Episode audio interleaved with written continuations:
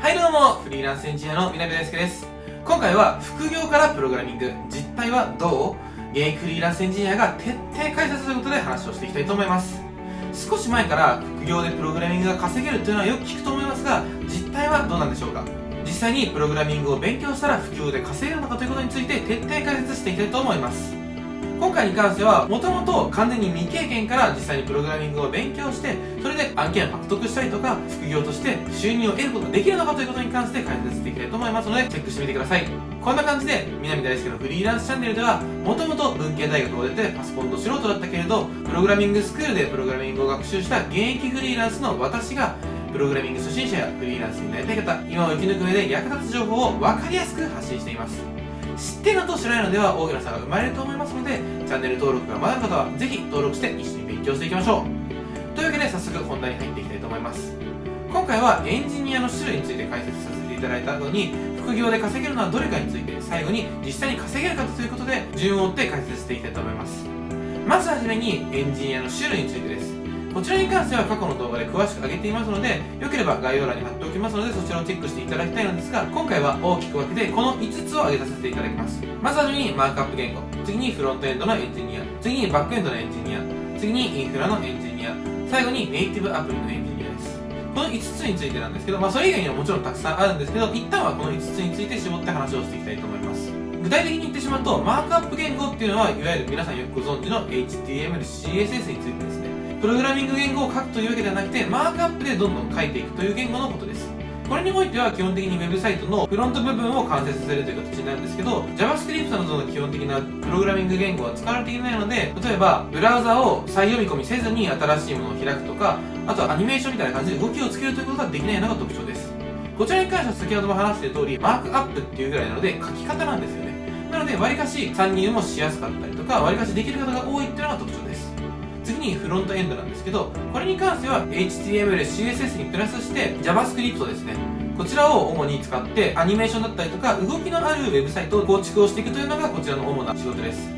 他にも Vue だったりとか React を使って開発していくので結構こちらに関しては難易度は難しめですね。しかし、まあ、HTML と CSS の延長線上というか、まあ、この HTML、CSS にプラスして JavaScript けていく形になるので、まあ、参入がしやすいというとちょっと違うと思うんですけど、まあ、結構皆さんはここに関しては人気のあるところになっています。また単純に側を作るといいますか、まあ、デザインがあってそれ通りにこう作っていくことになるので実際に作っていて楽しいと思います。これはどちらかというとゲーム感覚だったりとかパズル感覚なんてよく言われています。次にバックエンドですね。こちらに関しては先ほどのフロントエンドの中側の処理というかまあ、実際のロジック部分を開発をしていく必要。こちらにおいては基本的に PHP だったりとか Ruby on Rails だったりとか Java を使って開発していきます。こっちは正直言うと結構取っかかりにくい部分というか本当にエンジニアエンジニアしてる職業なのでこれをまず初めに副業で選ぶという方は結構少ないと思います。また一番初めの言語として勉強する方っていうのも結構少ない印象です。次にインフラエンジニアです。こちらに関しては主に環境構築をしていくエンジニアです。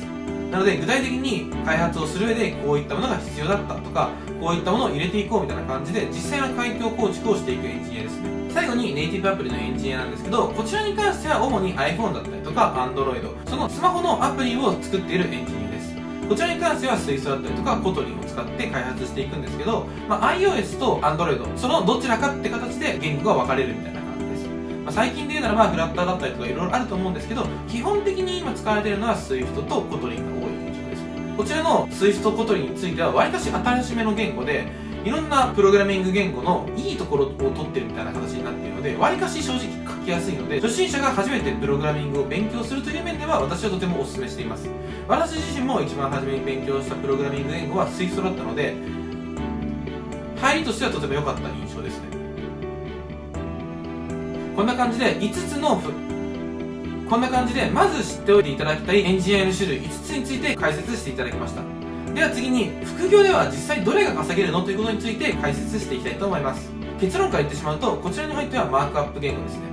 逆に言うとそれ以外は基本的に実務経験が必要で、まあ、副業程度みたいな感じの時間で契約できる案件っていうのは圧倒的に少ない印象です。私自身もやはり初めに話した通り一番初めに勉強した言語っていうのが SWIFT だったので一番得意な言語っていうのはもちろん SWIFT で iPhone のアプリを開発するのが一番得意なんですけど案件を見ていたとしてもやはり大体140時間からとかっていうのが大体多くて少なくてもやっぱ80時間とかっていうのが多い印象ですね。なので副業として稼ぐっていうのはちょっと難しいですしそうですね、まあ、私が実務経験1年ぐらいの時にあるクラウドソーシングのサイトに登録して実際に副業ができるかなみたいな感じで調べてみたんですけどやっぱり案外実務経験3年以上だったりとか先ほども言ったみたいに副業として稼ぐというよりは本当にもうがっつりそこにコミットしてやっていくみたいな感じの案件が非常に多かったのでそれ以外においては非常に少ない印象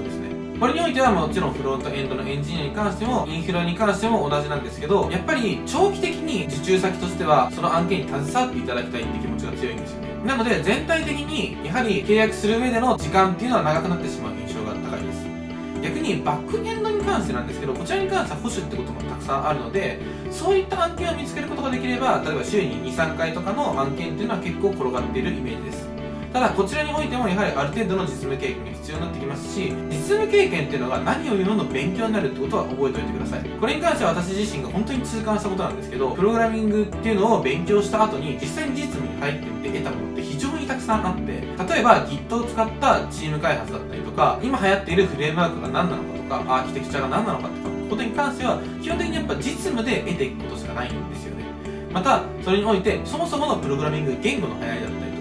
今はもうこのプログラミングがほとんど使われていないみたいなこと結構あるので実務経験イコール本当にスキルみたいなと言っても過言ではないと私は思っています。では最後に実際稼げるのかということについてです。先ほども話してきた通りやはり実務経験をなしでいきなりプログラミングを勉強した後に副業からスタートするっていうのは結構厳しい印象です。強い言い方を言ってしまうと、まあ、実際そんなに甘くはないということですね。私自身もすごくそれに関しては感じているのですがやはり実務経験ありきになってくるので一度プログラミング言語を勉強した後に会社に所属して実務経験を得てからフリーランスだったりとかっていう形で副業として得ていくというのは理想的だと思います。そうすることによって案件が全く見つからないということもなくなると思いますし実際にある程度の実務経験があるわけなのでそれを実際自分でアピールすることもできると思いますので一番の理想形は自分が正社員だったりとかとして実際に務経験を得た後にフリーランスとして副業としてやっていくみたいな形がいいと思います。またここにおいてはその副業として得る方法みたいなのをちょっと話させていただきたいんですけど私がちょっとやっていた副業としてはいろんなイベントに出させていただいた際に社長みたいな方と仲良くなってちょっと案件をいただいてそこで勉強しながら副業として開発させていただくみたいなことは結構やらせていただきました。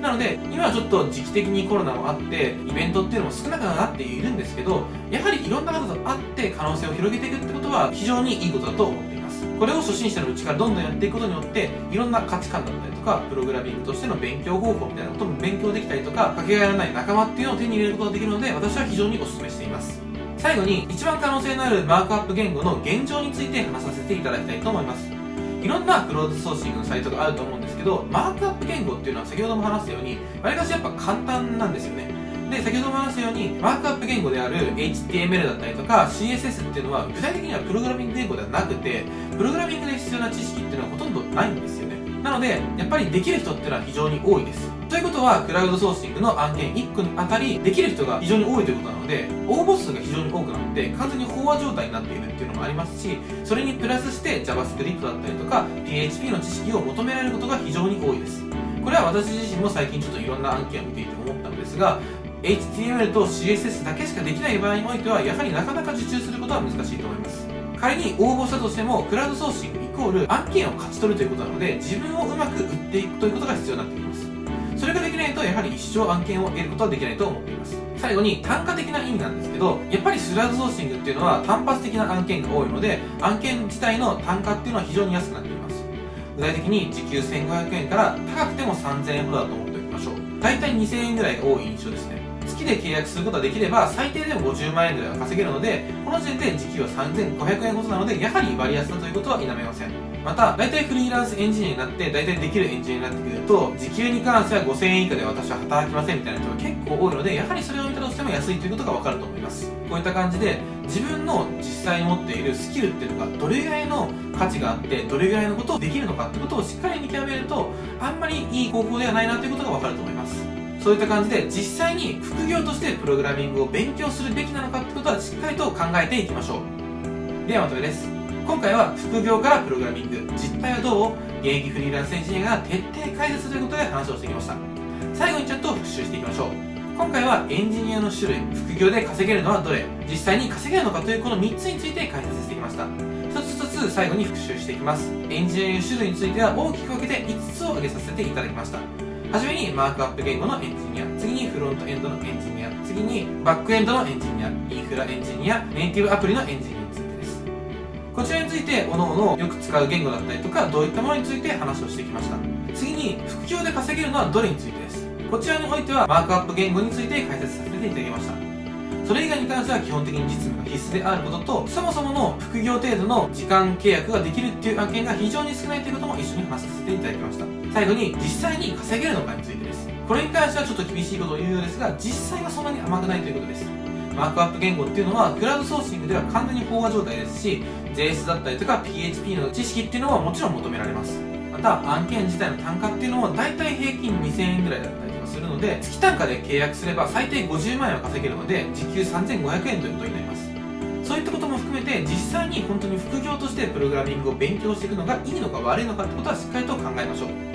私としてはプログラミングを学習することは非常にお勧めしています。理由はプログラミングで得られる知識っていうのは非常に日常でも役に立つことができますし他の仕事でも非常に汎用的に使うことができるんですよね。なのでそういったことでもおすすめですし今後の市場価値っていうのを考えた上でもやはり今現時点でエンジニアっていうのは足りていないのでそういったことを考えてジョブチェンジする上でプログラミングを学ぶっていうのは非常にいい選択だと思います。いかがでしたでしょうか？少しでもこれからプログラミング学習をされる方やエンジニアに興味があるという方の参考になれば幸いです。